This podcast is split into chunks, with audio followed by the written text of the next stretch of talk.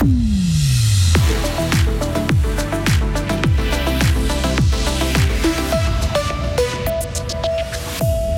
La main tendue toujours plus sollicitée au cœur des préoccupations, la gestion du quotidien. La sonde JUICE sur le départ, elle doit nous en apprendre plus sur l'atmosphère des lunes glacées de Jupiter. Pascal Richard a mis sa patte au parcours du Tour de Romandie, une boucle équilibrée selon le champion olympique d'Atlanta. Un peu de soleil aujourd'hui, mais ce ne sera pas pour le week-end malheureusement. Température de 11 à 12 degrés. Voici le journal de Sarah Camporini. Bonjour Sarah. Bonjour Rio, bonjour à toutes et à tous. Les conflits armés impactent directement l'ambiance générale. Et jusque dans le canton de Fribourg, la main tendue Nord-Ouest qui prend en charge notre canton le constate dans son rapport annuel. Le nombre d'appels ne fait qu'augmenter. Selon le président de l'association qui offre une écoute aux personnes qui sont en détresse, cela s'explique notamment par la guerre en Ukraine qui pèse sur le moral de la population et qui s'ajoute aux autres inquiétudes. Lauriane Schott. L'an passé, ce sont près de 12 000 personnes qui ont composé le 143 et qui ont été prises en charge par les bénévoles de l'antenne nord-ouest de la main tendue. Cela correspond à 250 appels de plus qu'un an plus tôt. Et parmi la totalité de ces appels, 16% proviennent du canton de Fribourg. Les autres, des cantons de Berne, de Neuchâtel, du Jura et de Soleure. Et on constate qu'entre 2021 et 2022, ce sont toujours les femmes qui composent le plus le 143 dans ces régions. Il y a aussi une tranche d'âge qui se démarque. Plus d'une personne sur deux a entre 41 et 65 ans, en légère baisse par rapport à 2021. Dans la majorité des cas, ça, ne change pas d'une année à l'autre. C'est la gestion du quotidien qui pèse particulièrement sur le moral de la population et qui les pousse à contacter la main tendue. En 2021, cette gestion du quotidien inquiétait 26% des personnes. En 2022, cette proportion est montée à 39%.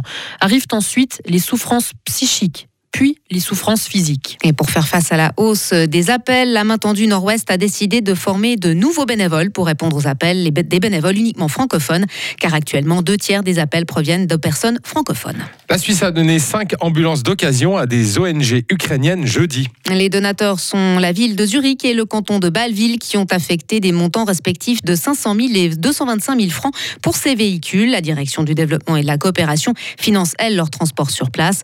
Comme le souligne de son côté le département fédéral des affaires étrangères, le système de santé ukrainien est fortement mis sous pression depuis le début du conflit. Les besoins les plus urgents concernent justement les ambulances.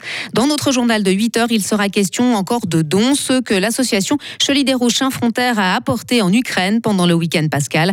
Notre collègue Vincent Douce était du voyage et a ramené des témoignages édifiants sur la situation sur place. Encore un procès en vue pour Donald Trump. L'ancien président américain a été entendu toute la journée d'hier à New York dans le cadre d'une procédure civile pour fraude.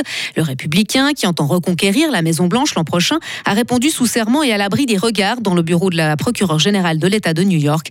Cette audition est intervenue une semaine après son inculpation historique dans une autre affaire. La sonde spatiale JUICE devrait décoller cet après-midi. Elle partira de Kourou en Guyane française à destination de Jupiter. Elle transportera du matériel suisse, un spectromètre de masse élaboré par l'Université de Berne.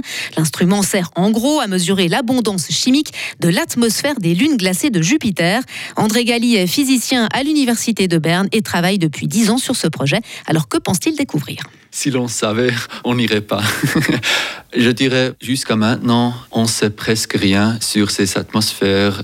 On sait peut-être euh, il y a un peu de l'oxygène dans l'atmosphère d'Europe, mais puis c'est presque tout. On ne sait pas comment ces atmosphères sont générées des surfaces de ces lunes comment ces atmosphères réagissent sur euh, le rayonnement autour de ces lunes et on ne sait pas si on peut apprendre quelque chose sur la surface et surtout aussi euh, sur euh, l'intérieur de ces lunes. Il faudra essayer. il faudra être patient puisque le voyage jusqu'à Jupiter va prendre environ 8 ans. Ah oui. Quand même. Bah quand même. Hein. le Tour de Romandie, c'est ça? Oui, absolument. Oui, oui, il faudra étape dans notre canton. Le 28 avril, Châtel-Saint-Denis sera le théâtre d'un contre-la-montre long d'un peu moins de 19 km. Les cyclistes s'élanceront du chef-lieu de la Veuvez en direction de la Frasse, puis des Pacots, avant de redescendre sur l'arrivée. À la tête du comité d'organisation, Pascal Richard, le double vainqueur de l'épreuve et champion olympique à Atlanta, a accepté de relever ce défi. Il a d'ailleurs participé activement à l'élaboration du tracé avec le conseil concepteur du parcours, Bernard Berchi. Alors le traçage est donné quand même par euh, Bernard Berchi, qui est euh, le principal, je veux dire, acteur dans, le dessin du, Tour de Romandie, qui est très bien équilibré, un Tour de Romandie qui est, je veux dire, un parcours qui est magnifique, qui est bien dessiné, et puis le contre-montre, bien sûr, il est donné avec un kilométrage assez précis à respecter. L'intention est donnée par Bernard Berchi, et à nous de peaufiner ce parcours, quoi.